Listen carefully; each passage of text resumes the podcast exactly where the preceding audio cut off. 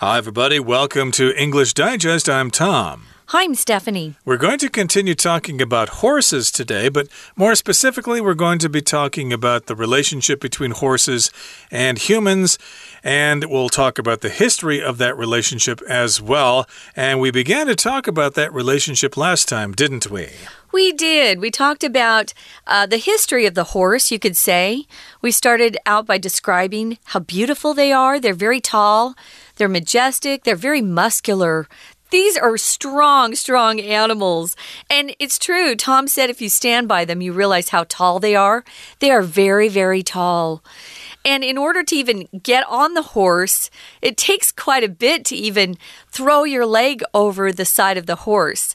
Um, if you have a chance, I recommend everybody try riding a horse at least one time in their lives because it's kind of fun.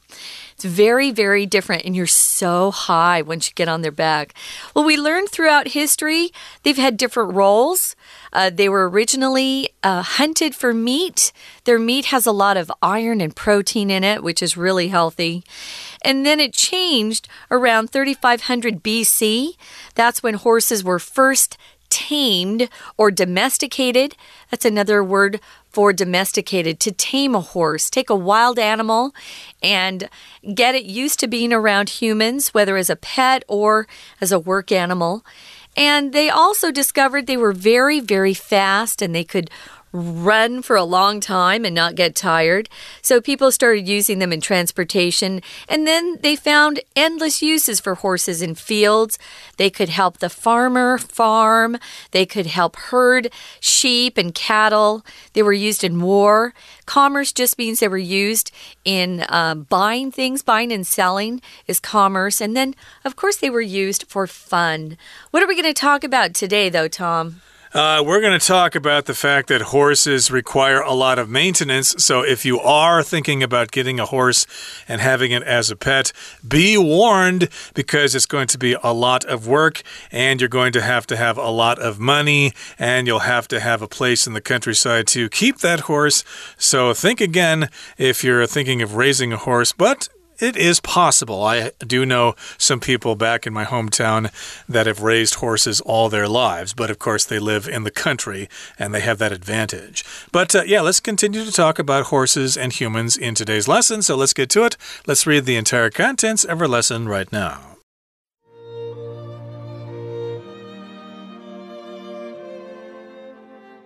Being such loyal helpers of humans, horses have made their worth clear. In return, though, these large animals need extensive care. Such labor intensive maintenance has given rise to a number of horse related occupations, including groom, farrier, and trainer. A horse groom is responsible for daily care. They not only brush and clean horses, but feed them, clean out stalls, maintain riding gear, and do basic first aid. This job involves in depth horse knowledge and can be very physically demanding. It offers further career opportunities, though. Many grooms go on to manage stables or become breeders or veterinary assistants. Another key horse care job is farrier. Farriers look after horses' feet, so it's vital that they have a complete understanding of horse anatomy, in addition to skill in crafting horseshoes. Horses are heavy, and their weight can cause problems that lead to pain and lameness. Farriers learn to prevent and treat these issues through techniques like making specialized shoes or trimming horses' hooves to relieve pressure. Of course, horses still do a variety of tasks, and this is where a horse trainer comes in. Trainers often specialize in equestrian sports like show jumping and rodeo riding. However, they also train horses and riders for police work or other jobs. When trainers work with inexperienced or abused horses, there is a risk of being kicked or bitten, so they must have patience and awareness. Though horses began as hunted and exploited animals, today we recognize their immense value to human society. The next time you meet a horse, you might find yourself in awe of not just its beauty, but also its amazing history. Okay, let's dive in, guys. It's day two of Horses and Humans, Past and Present. Being such loyal helpers of humans, horses have made their worth clear. They're very valuable because they can help us. In return, though, these large animals, and they're very big, as we've said, they need extensive care. Yeah, they are very labor intensive. Uh, every day you have to feed them. You have to make sure the hay that's in the stable is clean. You know, you have to do a lot of things for the horse. You have to groom them. You have to comb their hair. you mm. know, you have to brush them. It's not really combing, we say brush. But, uh, there's a lot of work to do with the horses, uh, and they need our help. But uh, they're also very loyal helpers of humans. Uh, that uh, reminds me, I think in the past it was uh, kind of popular for people to use horse shampoo for their own hair. Really? Uh, yeah, I heard about that many years ago. I'm not sure if that's a smart thing to do, but uh, why? Uh, I don't know. I guess it has uh, special chemicals in there that will make your hair nice and puffy or something. Maybe that's why they do that with horses, because, of course, horses are going to be in horse shows, so they need to look their best. So maybe that uh, horse hair shampoo is uh, really special or something. But again, we're talking about the value of horses.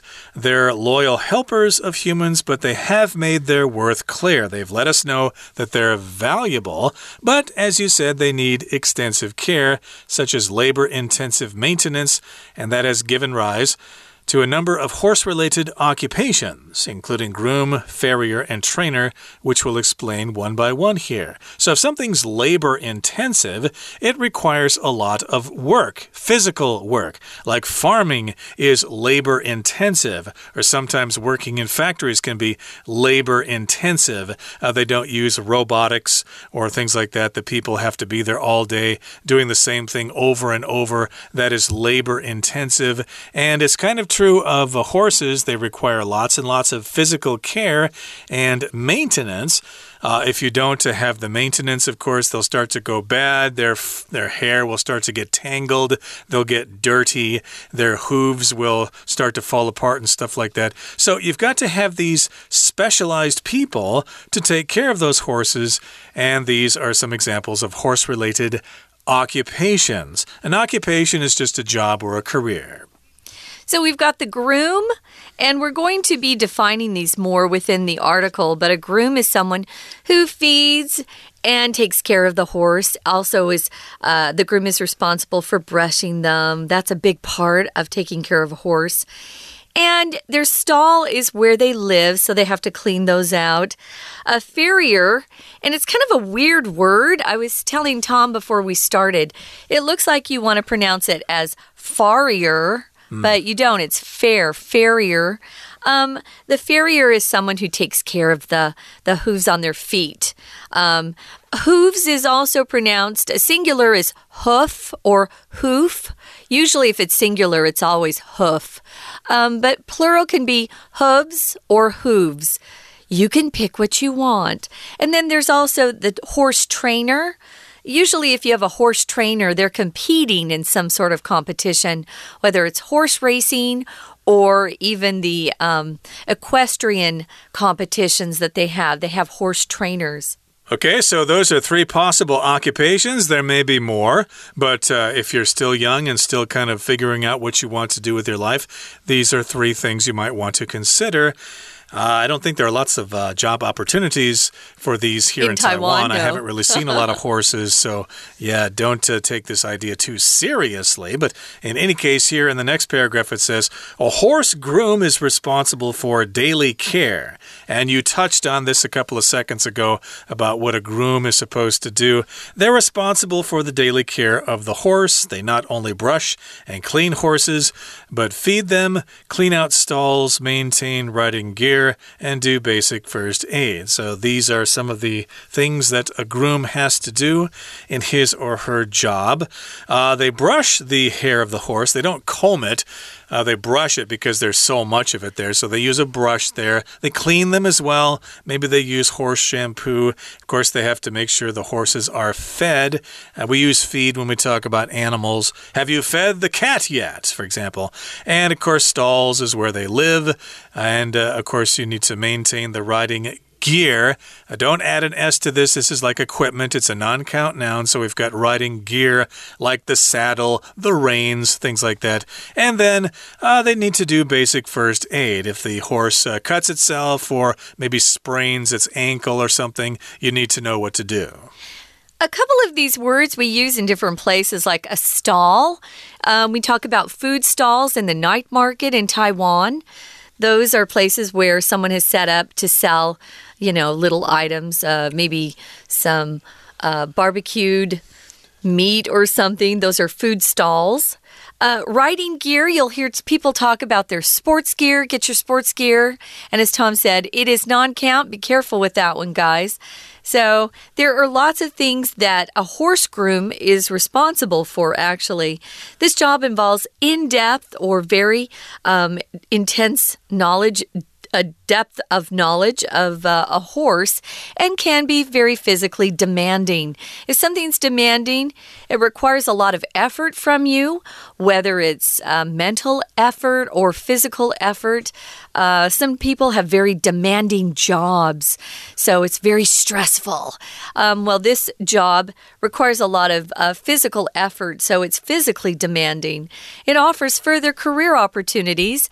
Once you've learned all those things about the horse, you could go on to become a stable manager or uh, a breeder, meaning you help produce new horses.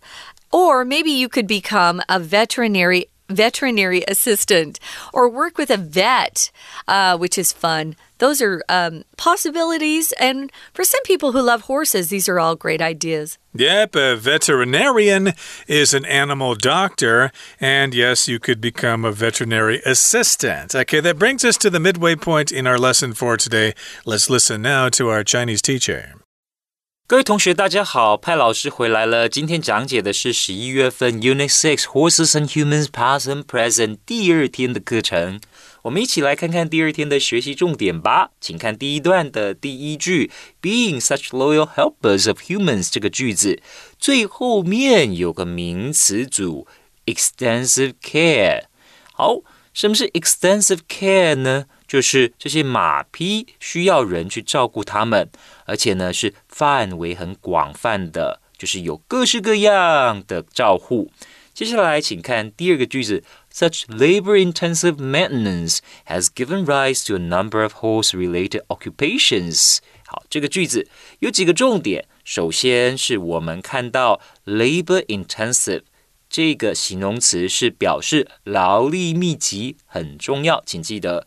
后面 maintenance 表示车子的保养，那当然，如果呢是在讲人的话，那就是照顾呃生命，照顾小孩子 maintenance。好，我们请看第二段。第二段，好，我们知道说，平常哦，马夫是在负责照顾马匹的。接下来看到第二个句子，请同学注意到这个句子最后面有一个。Basic first aid，first aid 就是急救，那 basic first aid 就是基本的急救。马夫呢也必须要做这件事情，要做基本的急救。接下来我们看第三个句子，有一个形容词叫 demanding，而且前面有一个副词 physically demanding。好，马夫这个工作可不简单呢，要非常了解马。而且体力上其实很耗体力，physically demanding 这个工作很辛苦，而且呢是在体能上很辛苦。We're going to take a quick break. Stay tuned. We'll be right back.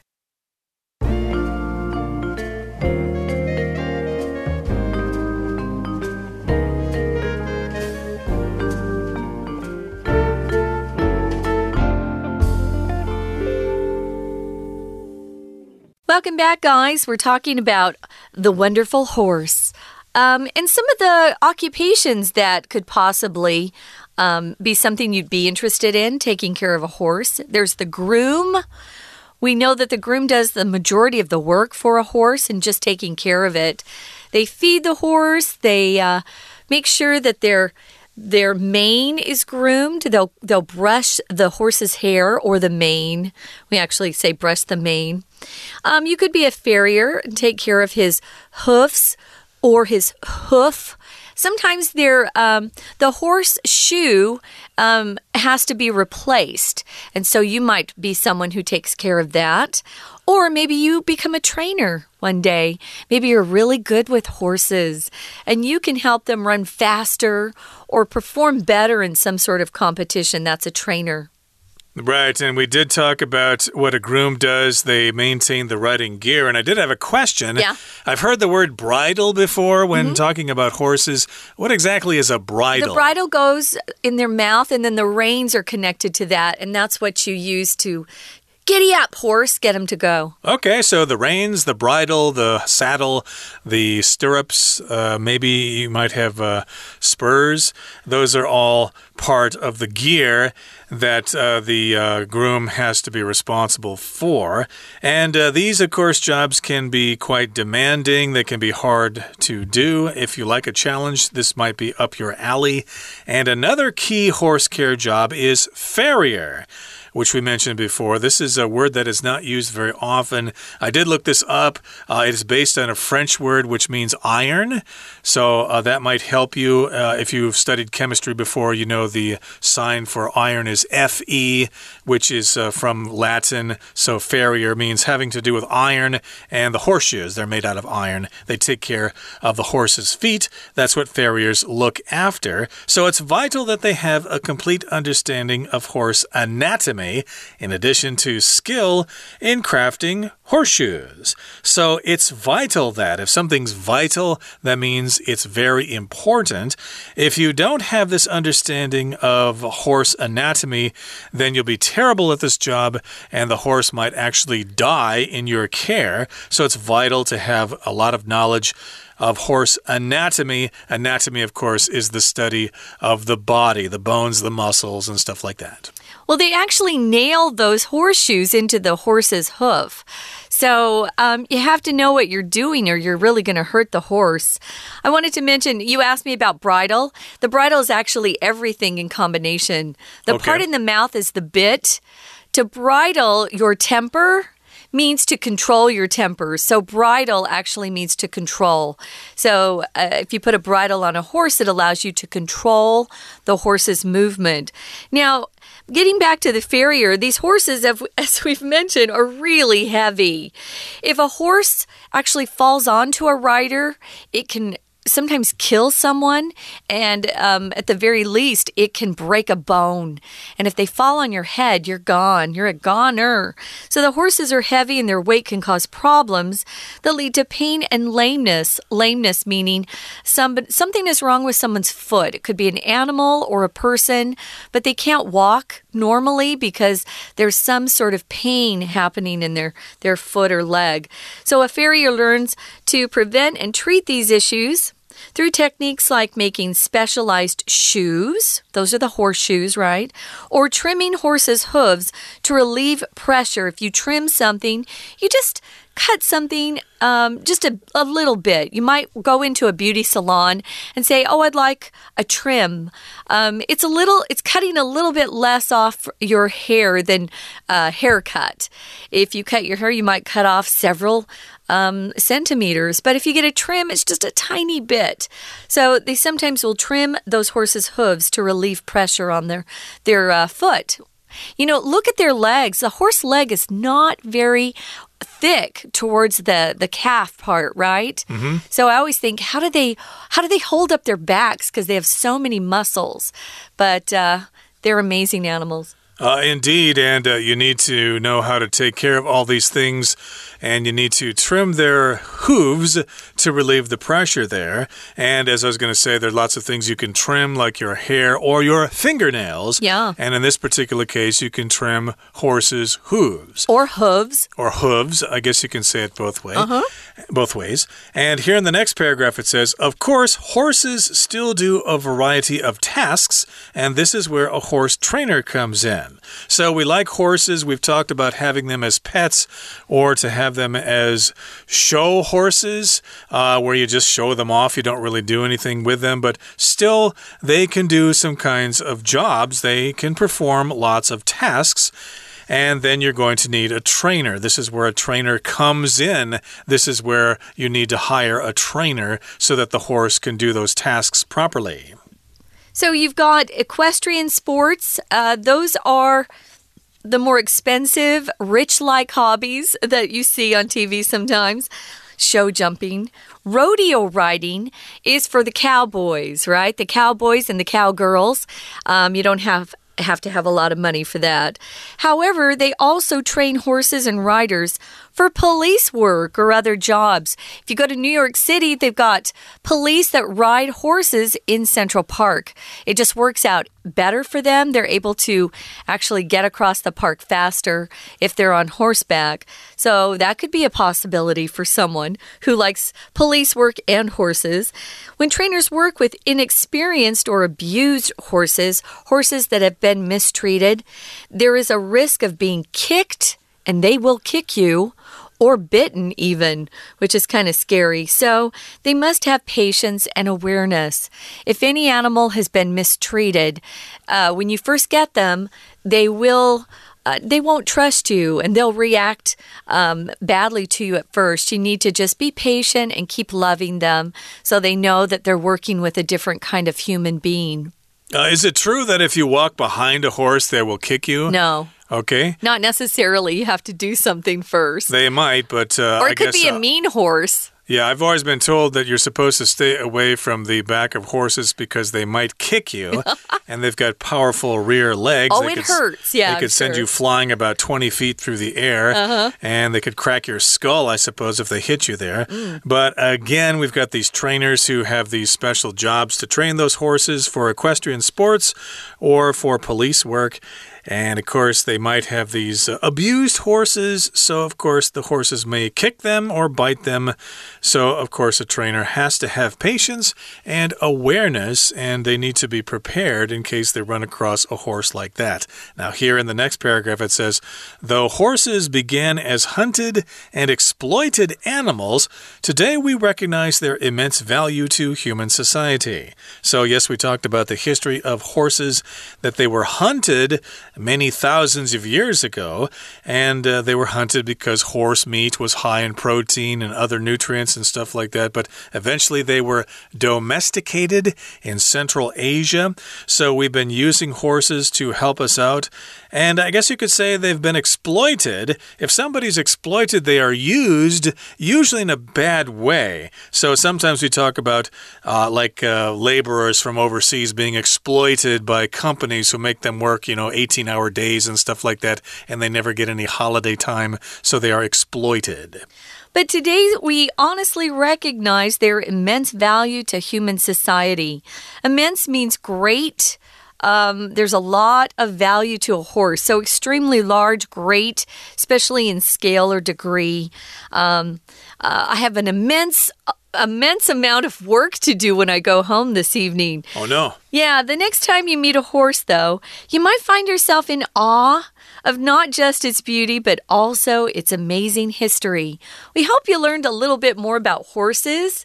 And if you didn't know anything before, um, it's kind of fun to learn more about uh, the wonderful animals on this planet. We've got a lot of them. Horses are amazing animals, but I still think the equestrian sports, show jumping, I think they are dumb. But They're that's silly, my opinion. okay, that brings us to the end of our explanation for today. It's time now to listen to our Chinese teacher. 我们看到第三段第一个句子，好，Another key horse care job is farrier。接下来介绍的职业是蹄铁匠。蹄铁匠在职业上有哪一些条件要求呢？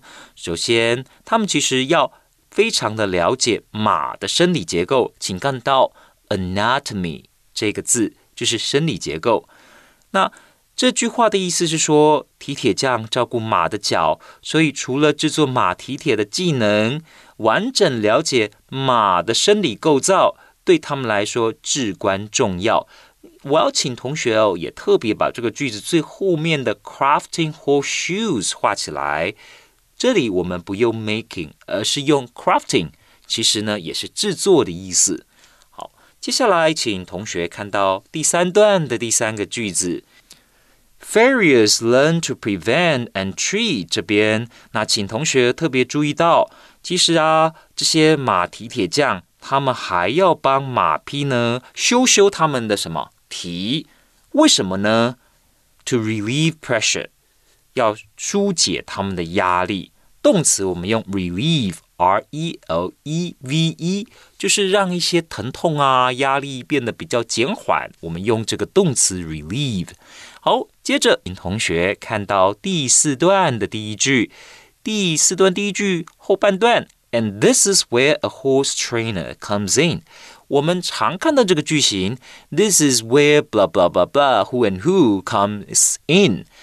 这句话我们可以理解成，这就是驯马师可以派上用场的地方。好，再来，我们请同学继续往下看，看到第五段，第五段的第一个句子，The horses began as hunted and exploited animals。好，这里的 exploited animals，我们用了。动词变成过去分词，用过去分词来当形容词修饰这些动物，到底 exploit 是什么意思呢？基本上哦，我们可以把它理解成说，就是呃，我们对一些人的工作要求特别的高，让他们长时间工作，给的薪资却很低，overworking and underpaid。OK，they are overworked but underpaid。好，这个中文就叫做剥削压榨。那比方说，illegal immigrants are at particular risk of being exploited in the workplace。 老师再说一次哦，我们知道说职场上，如果你没有合法的身份，其实很容易被雇主剥削的。Illegal immigrants are at particular risk of being exploited in the workplace。非法的这些移民哦。如果去当义工的话，特别容易在职场上被剥削。好，接下来请看到第二个句子：The next time you meet a horse, you might find yourself in awe of not just its beauty。请同学把 find yourself in awe of 画起来。我们知道这个 find 它其实后面加了受词以后，还可以再加受词补语。In awe of 就是受词补语。你会发现自己相当的敬重他们，不只是因为马的英姿，最主要是他们的历史也相当的有趣，相当的令人印象深刻。以上就是我们第二天的中文讲解，谢谢大家。That's it for today's lesson, everybody. Hopefully, we've given you a new appreciation for horses. I know I have a new appreciation for horses. And hopefully, we can talk about horses again in the near future. From all of us here at English Digest, I'm Tom. I'm Stephanie. Goodbye. Bye.